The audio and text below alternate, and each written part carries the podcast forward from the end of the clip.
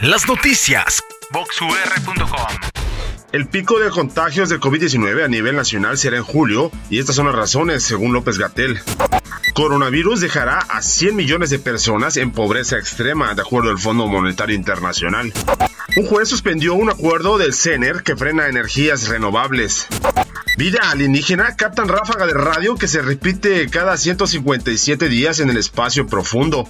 El hallazgo podría ser una gran pista sobre la naturaleza de las ráfagas rápidas de radio, una pista significativa sobre estos misteriosos fenómenos del espacio.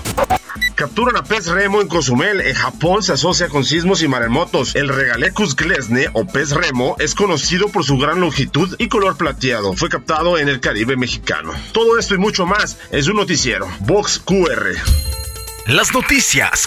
VoxUR.com.